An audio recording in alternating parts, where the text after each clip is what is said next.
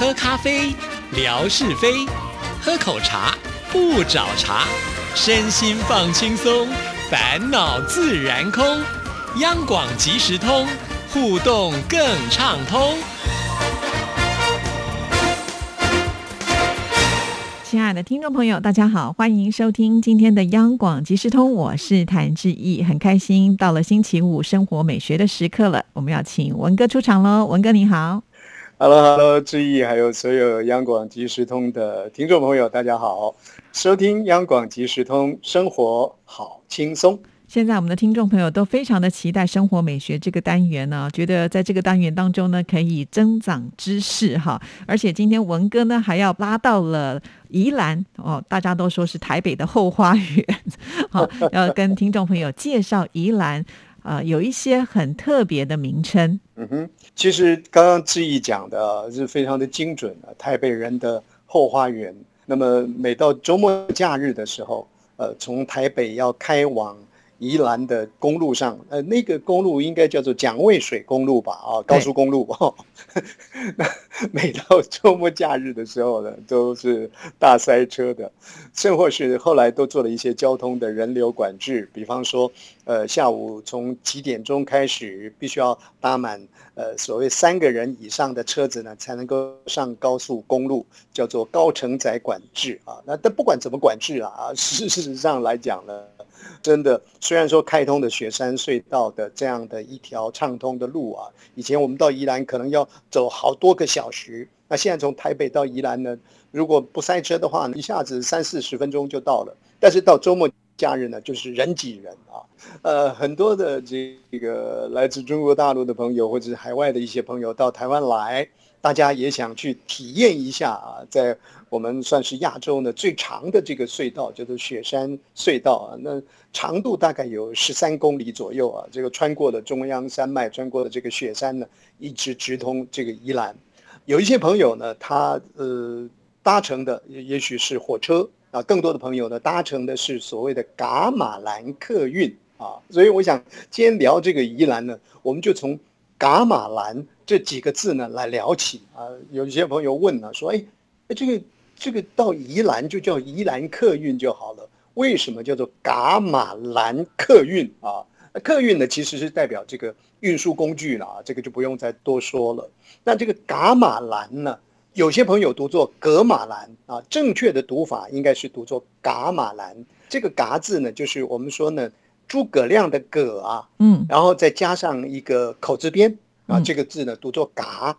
其实这个噶这个字呢，它没有什么特别的意思，它是我们为了要音应呢翻译的这个声音所创造出来的一个字啊。那么噶马马呢，就是斜玉旁的那个马了啊。兰就是我们说兰花的兰啊，这个噶玛兰啊。宜兰就是说宜兰为什么叫噶玛兰？主要的原因呢，是因为。宜兰的这个古地名就叫做噶玛兰，其实它它是一个台湾原住民的一族之一了啊。先先拷问一下这个志毅，您知道吗？我们现在台湾的这个原住民过去讲说有九族，但是后来呢，经过了大家不断的这个争取之后啊，其实已经是不止九族了。对，好像我们现在原住民大概有有几族？十七族是不是？这个字义呢跑得快啊，在我们官方所认定的啊，现在呢总共不过不过也是非常贴近了啊，总共有十六族哦啊，你你多一组而已，我是不满足，你不满足我睡眠不足，台湾的这个呃原住民族啊。呃，总共有十六族，嗯，那这个十六族里面呢，就有一族呢叫做噶玛兰族。那这个噶玛兰族呢，他们主要分布的地点呢，就是以宜兰作为它的一个周边。那有人就问了，说那为什么它叫做噶玛兰？噶玛兰这几个字代表什么意思呢？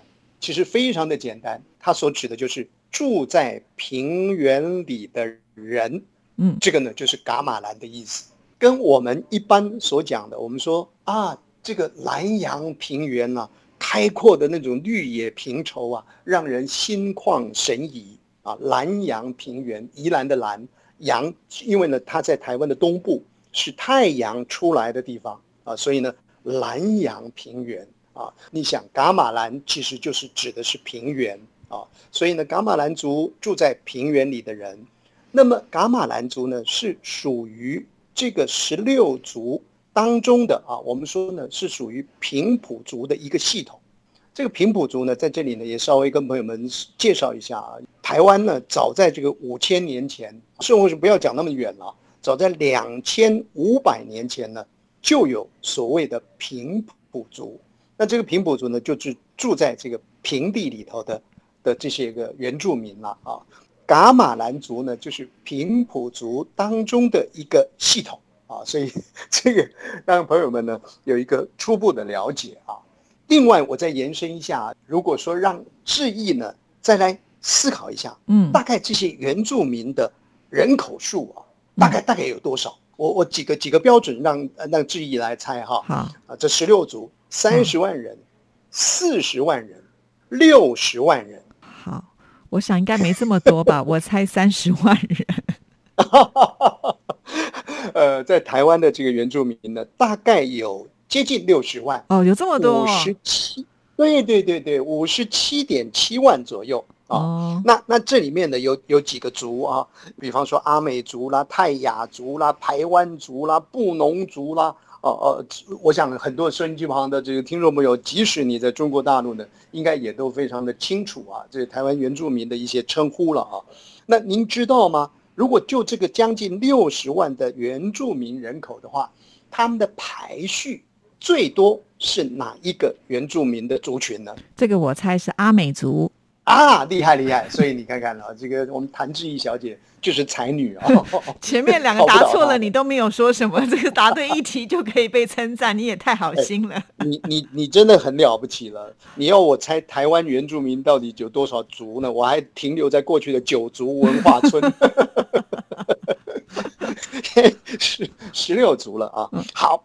志毅讲的没错，就台湾的将近六十万的原住民人口，排列第一的，就是阿美族啊，他们大概是占有二十二万左右的这个人口。那排列第二的呢是排湾族啊，排湾族呢占大概是十万左右的人口。排列第三的呢是泰雅族，那泰雅族呢也大概是九万多左右的这个人口。那你想想看啊，刚刚前面我们讲的，呃，总人口数原住民大概将近六十万，那阿美族的二十几万，排湾族的十几万，泰雅族将近十万，他们加起来呢，就占了这个所有原住民人口的七成左右。啊，其他的这个十三族呢，人口数呢，相对的就就不多了。那我们刚刚谈到说，这个噶玛兰人呢，噶玛兰族呢，根据我们原住民委员会的一个统计。目前噶玛兰人的这个人口数啊，大概在一千五百人左右。哦，很少 哎，所以 少数民族标准的。对对对对，少数民族，少数民族。那再考质疑一个问题啊，呃，我们说呢，这将近六十万的原住民的人口在台湾啊，他们住在哪些地方比较多啊？台湾的这个这些县县市，花莲、台东啊，哎，花莲。啊，对对对对对，花莲呢大概住了九万多人，台东呢大概住了呃七万多人左右，所以这些原住民呢主要分布的都是在台湾的呃东海岸啊。我想这一方面的讯息呢也提供给朋友们来作为一个参考。那我们就回到了说这个噶玛兰哈，噶玛兰呢就是住在平原里头的人了啊。那为什么后来又改名叫做宜兰呢？这个改名叫宜兰的年代。大概是在一八七五年的时候啊，所以一八七五年当时啊还是属于清朝啊清国统治台湾的那个年代啊，那他们呢就把这个“噶玛”两个字呢就把它去掉了，就加了一个“宜”，然后呢用一个兰花的“兰”叫做宜兰哦，所以宜兰的名称呢是在一八七五年的时候呢所建构出来的。那刚刚谈到说，很多人呢都在。呃，周末假日啊，就利用很很快速的这个呃高速公路呢，到宜兰去。那到宜兰去做什么呢？呃，当然品味当地的一些风光了。在过去的这个时间里头呢，我们说过呢，这个宜兰有好多的第一啊，比方说宜兰的这个歌仔戏啊，歌仔戏也许一般听众朋友们不太知道啊，但是如果你想到有一首流行歌曲啊，它就用的这个歌仔戏的七里鸭调，我心卡贝贝，我不晓得这个音乐 MIT 的主持人应该有这个印象，徐佳莹的歌曲，对 啊呀呀呀，嗯，就有这么一段旋律啊，那个就是歌仔戏的七里鸭调的旋律。这个宜兰呢，就是台湾歌仔戏的一个发源地啊。那么歌仔戏呢，其实就宜兰人来说的话呢，他们一般不是叫它歌仔戏，而叫它什么呢？叫它歌仔啊，寡啊，就少掉那个戏字，甚至于呢，他们把这个唱戏的啊，称之为什么？称之为滚歌仔，滚就是滚动的滚啊，滚动的滚，滚歌仔，滚歌仔什么意思呢？就是嬉戏的意思，就是玩歌仔戏的意思。哦，那以前呢，宜兰人不叫歌仔戏哦。他们把歌仔戏呢叫做落地扫，就落到地上以后呢，把它扫起来。哦，大概字面上的是的意思是这样子。其实他所指的是什么呢？因为以前宜兰的这些歌仔戏都不是在舞台上表演的，它是巡回各地啊，呃，到各个广场去做表演的，就好像呢落地在扫东西一样啊。所以呢，他们就把这样的一个戏剧呢称之为落地扫啊。这个是宜兰。它的一个特色，宜兰呢有礁溪的热泉，热的温泉，还很特别的，还有苏澳的冷泉。嗯，哦，这个 这个也是一个呃大大特色了啊。还有宜兰这个地方呢，因为雨水比较多，呃，它是这个养鸭的好地方。那您知道吗？我们养猪呢要饲料，养鸡呢要饲料，养鸭呢基本上不用饲料，用什么呢？就用放养的方式。把它放到这个河岸边呢，把它放到水塘边啊，低处呢，让它去啄食这些个野生的浮游的东西。所以呢，这个鸭呢就嘟嘟嘟嘟嘟嘟长大哈。但是因为过去交通不用没有像现在这么样一个方便的，这宜兰人呢过去要到台北大都市来呢，要把这个呃所养的鸭子呢送到台北来呢，要经过我们都知道有一个叫做潮林古道，嗯，那个潮林古道呢。从宜兰走到台北来，爬翻山越岭的，要么三天，不嘛两天的时间。那你想想看，这个鸭子呢，煮熟了，它不是飞掉了，而是臭掉了。因为像现在这种天气的话呢，要 送到大台北来呢，是很辛苦的一件事情。所以呢，养了那么多的鸭子怎么办呢？他们就把它发展出来，成为了风干的所谓呢鸭赏。嗯，那个鸭赏的这个字怎么写呢？就鸭子的鸭嘛。赏呢是欣赏的赏，呃，有的人呢后来又把它加上一个肉字边，但不管是有肉字边的鸭嗓或者没有肉字边的鸭嗓，有人就问他说：“哎，这个风干的鸭子为什么叫做鸭嗓呢？”我记得曾经跟听众朋友们说过呢，就是主要的原因是因为呢，呃，这个鸭子呢，呃，处理了之后呢，要放在那个晒鸭架上面，然后在大日头下呢去曝晒，一只鸭子放一个架子，放一个架子，这么放着呢，就好像在欣赏。美美的一幅画，所以呢，就叫做压傻。以前我们说过是这样子，但是事实上呢，在经过探究以后呢，其实不是的。这个是从古字里面延伸出来的。亲爱的朋友们，你想一下啊，谭志毅小姐很美丽的那个美，那个美哈，上面呢其实是一个羊啊，山羊的羊，嗯，然后下头有一个大嘛，那你把这个山羊的羊那个羊呢留住哦。把这个大呢去掉，它横的那一杠，留下两个胡子的那两撇，嗯，然后呢，在山羊在两撇下面呢，再写一个鱼，这个字呢读作想，想啊，我很想你的那个想啊，其实这个是古字，叫做压想，但是如果现在你写这样一个古字，谁看得懂啊？嗯，那这个想代表什么意思呢？想就是代表风干的鱼干或者是腌制的东西。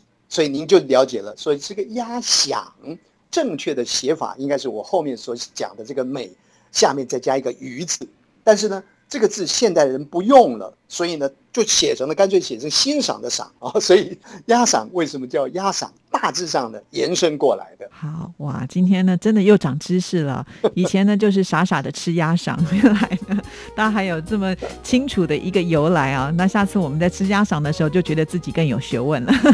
啊，谢谢文哥，谢谢，拜拜。